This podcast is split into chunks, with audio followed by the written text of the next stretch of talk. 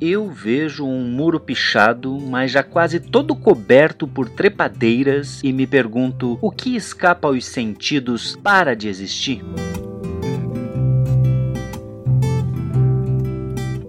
Eu vejo trepadeira e pichação no mesmo muro e me pergunto: seria uma beleza contra outra? Natureza e cultura buscando inscrição? O muro e o esquecimento. Eita, que finalmente chegamos ao último episódio sobre o muro. Nesse que é o nosso podcast, mas é mais vida, literatura, psicanálise, etc. Comigo, César Tridapalin. E comigo, Razek Ilapadirt, com dois L's. E uma voz ocasional e estima que a gente nem sabe bem quando entra. Esteja eu nas ruínas de Roma ou nas ruínas de São Francisco, aqui em Curitiba, uma imagem recorrente entra na minha cabeça sem bater na porta e me joga no passado. Sabe ruína? Ruína mesmo, aquilo que um dia já foi outra coisa que não um ponto turístico. Ruína só é ponto turístico porque já foi alguma coisa, né? Se não fosse assim, pense, a gente já podia construir uma ruína e tornar ela um ponto turístico, o que me parece meio absurdo. Você fala isso e eu já penso no Brasil e naquela música do Caetano. Aqui tudo parece que é ainda construção e já é ruína. Mas não era isso que eu ia falar. Sinal de GPS perdido. Por favor, faça o retorno. Eu penso nessas tais ruínas habitadas pelas mulheres e homens de outrora, com seus conflitos, suas piadas, suas pregações, tudo impregnando as paredes junto com o limo, com a poeira e hoje com a fuligem dos escapamentos. Afinal de contas, tudo escapa. Que não é só matéria concreta que fica impregnada numa ruína, sabe? Sim, tem matéria etérea também, não? Ó, oh, boa! Porque uma cidade, por exemplo, não é só um agregado de partícula física. Olha, por exemplo, a belezura que o Ítalo Calvino conseguiu trazer para nós em, repare bem o título do livro dele, As Cidades Invisíveis. Abro aspas. A cidade se embebe como uma esponja dessa onda que reflui das recordações e se dilata. Fecho aspas. Ah, não, mas repete, repete. Legal, vou repetir. A cidade se embebe, tipo se encharca, como uma esponja dessa onda que reflui das recordações e se dilata é bonito demais. Ou seja, ela, a cidade, é mais do que ela, é concretude e abstração. Assim como a esponja, a matéria etérea se soma, se suplementa aos poros vazios e abertos que se encharcam daquilo que se infiltra por seus vãos. Sacou? A esponja é material, mas ela tem vãos imateriais que também a compõem. Sem esses vãos feitos de nada, ela não é esponja. Meu Deus, isso é demais. Eu estive no Peru, em Lima, faz um tempo e visitei as ruínas de Huacapuclana. O Huacapuclana. Huacapuclana. Como é que se fala, será? Huacapuclana. Como? Huacapuclana Opa, obrigado. Ali, naquele lugar, onde hoje é ruína, viveram três civilizações anteriores aos Incas. Eu pensava se alguém ali, olha o que passava na minha cabeça. Eu pensava se alguém ali, 1500 anos atrás, no mesmo lugar onde eu pisei ali com meu pé 42, se alguém exatamente ali teve, sei lá, é, uma coceira nas costas. É, é, tropeçou numa pedra eu teve vontade de fazer xixi ali. Sim. Admirou sozinho e livre de teogonias as estrelas do céu de Lima. Passou por ali tão preocupado com as suas coisas, sem nem imaginar que um dia um cara do século XXI tentaria imaginá-lo. Essa foi legal é que às vezes me vem uma ternura imensa pelo indivíduo que não vai ser lembrado, mais do que pela civilização que os livros de história conhecem. Ainda que se fale tão pouco na escola sobre as culturas pré-hispânicas na América. Nossa, isso, isso é verdade. Mas algo se fala sobre esse conjunto civilizacional. Mas lá o, o, o Zé e a Josefa, daquela época, sujeitos individuais que moravam ali, quem é que vai saber deles? Não do rótulo do povo, a que povo eles pertenceram. Tá, isso é massa, é legal. Mas o, só o Zé, só o Zé, só a Josefa ali, né? Da onde que eu tirei esses nomes, não sei. Mas, ou, ou seja, é uma ternura sem objeto, feita meio que de invenção, porque eu preciso inventar essas pessoas. Eu tento assim, tipo, a apalpar o escuro do passado e trazer dali alguma luz que materialize o sujeito que existiu, mas de que ninguém tem lembrança. Como fazer isso a não ser pela imaginação, juntando fósseis de ossos aos ofícios da ficção? Bonito isso, hein? Dá para repetir? Como fazer isso a não ser pela imaginação, juntando fósseis de ossos aos ofícios da ficção? Tentando a lembrança impossível do indivíduo que correu entre as ruínas, seja do São Francisco aqui em Curitiba, seja de Roma, seja de Huacapuquiana. Huacapuquiana. Eu espero. Na contradição da desesperança. É, na contradição da desesperança, eu espero não ser apagado dos 7 bilhões de pessoas que habitaram o planeta nesse período entre séculos, que dividem também dois milênios. É bom saber-se pertencido. Só desse modo nasce o sujeito. Mas o sujeito, que só é o que é ser pertencido, ainda assim sonha uma diferença em relação àqueles da comunidade a que pertence. Em relação àqueles que o cercam. Claro, eu poderia pensar a mesma coisa sem estar no meio das ruínas. Bastariam, sei lá, os prédios históricos ainda conservados. Ou nem isso. Ou nem isso. Mas a ruína tem uma vida inventada. Ganhou em nosso olhar um status próprio. Esqueleto sem pudor de mostrar a viagem pública que fez no tempo.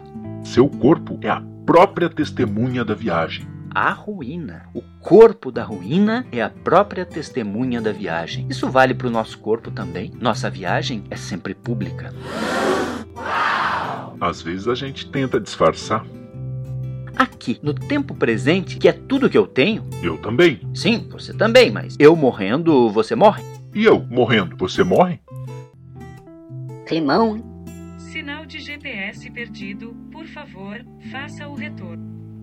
Aqui, no tempo presente, que é tudo que eu tenho, psh, não fala nada. Aqui, no tempo presente, que é tudo que eu tenho, estico a imaginação até esse passado. Mas de tanto esticá-la, ela se desgarra, passa por cima da minha cabeça e se lança lá no outro longe. Aquele que está à nossa frente. Isso o ainda mais incógnito mistério do futuro. Entendeu a imagem? Pegou a imagem? Olha, nós estamos no presente. Esticamos a imaginação como um elástico até o passado. Esse elástico escapa lá do passado e volta. A gente desvia dele e ele vai parar no futuro.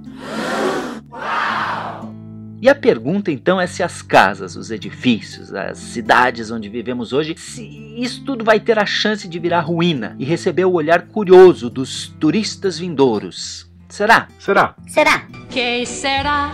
Será?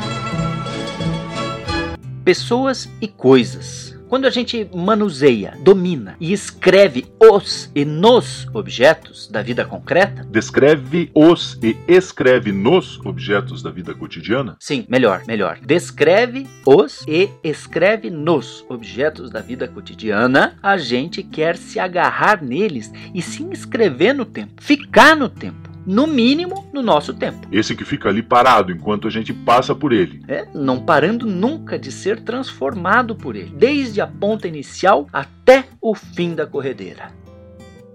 Que nem aqueles desenhos animados, que tem uma cachoeira no fim da corredeira e a queda sempre espera. Menos ou mais súbita, com ou sem aviso, mas sempre espera e a gente sabe que vai cair. Não tem remar para trás. A gente pode se distrair, mas a gente sabe que lá no final a gente vai cair. Desculpa o spoiler. Acho que por isso também que a nossa história se confunde com a história das coisas. Você já pensou quanta satisfação não sentiu um homem de quem ninguém mais se lembra ao se acreditar eternizado por algum feito? Ah, sim, tipo, ele fez um negócio que deixou ele orgulhoso, só que ninguém mais sabe quem foi que fez, nem o que fez. Isso. É, pensa o prazer da mulher, de uma mulher qualquer, já desaparecida, sem deixar vestígio, que inventou um novo modo de fazer algo que ninguém mais faz, nem sabe o que é. Há muita gente que existiu e de quem ninguém mais se lembra. Existiu então? Sabemos se existiu? Sabemos que existiram, mas não sabemos quem foram? É isso aí que eu queria dizer. E é meio idiota se comover com isso? Enquanto a vida, no entanto, somos sempre eternos. Nunca chegará o tempo em que diremos assustados: e não é que eu morri mesmo? Não. Enquanto houver um eu, haverá eternidade. Uau! Rebocos cedem, tijolos caem, a poeira afoga a parede em uma duna. E um dia a marca desse indivíduo que celebro hoje, na ruína ou no muro, que investiu contra os objetos, sei lá, uma lata de spray, ou investiu suas mãos e pés, ou sua língua, como corpo e palavra, desmorona. Poeminha fora de hora. Cai o pano. Fica a humanidade, morre o humano. O meu muro, de que falo aqui desde que estreamos esse podcast, mas é mais, é modesto. Esse muro é modesto, o meu muro, coitado. Não tem o charme, visto que não tem o peso, da ruína. É um murinho, murinho prosaico, contemporâneo demais pro meu gosto, pro nosso gosto. Mas dá pro gasto. Dá pro gasto. A ruína antiga é uma flor que subia para os olhos, chamando-os. O meu muro é planta rasteira, serve para Serve para servir. é muro tão vagabundo que vai se apagar antes das pessoas, mas é um muro e, como tal, é um mundo. Ali, naquele objeto onde os sentidos da palavra concreto se encontram, indivíduos tentaram escrever e se inscrever, ficar um pouco mais, sentir-se vivos, beber um pouco da potência de existir, não como corpo da biologia, mas como corporificação de um estar no mundo que, assim como a esponja do Calvino, também se encharca e também se expande.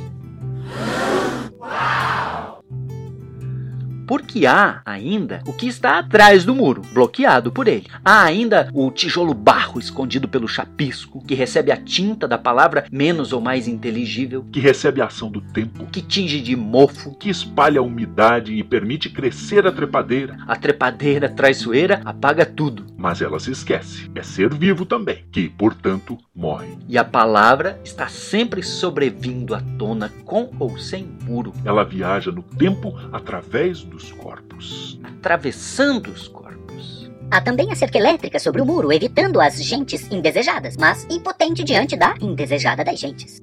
O destino destes episódios sobre o muro será o mesmo. Que nome damos às ruínas digitais de pixels que se amontoam e dissolvem na babel das informações? Quem sabe, eis mais uma esperança, estes áudios sumam em breve, mas deles reste um resto fecundo que se espalha de algum modo na palavra e no corpo de alguém. Este foi mais um episódio do podcast Mas é Mais. Vida, literatura, psicanálise etc. e o último dos episódios sobre o muro. Até a próxima! Tchau!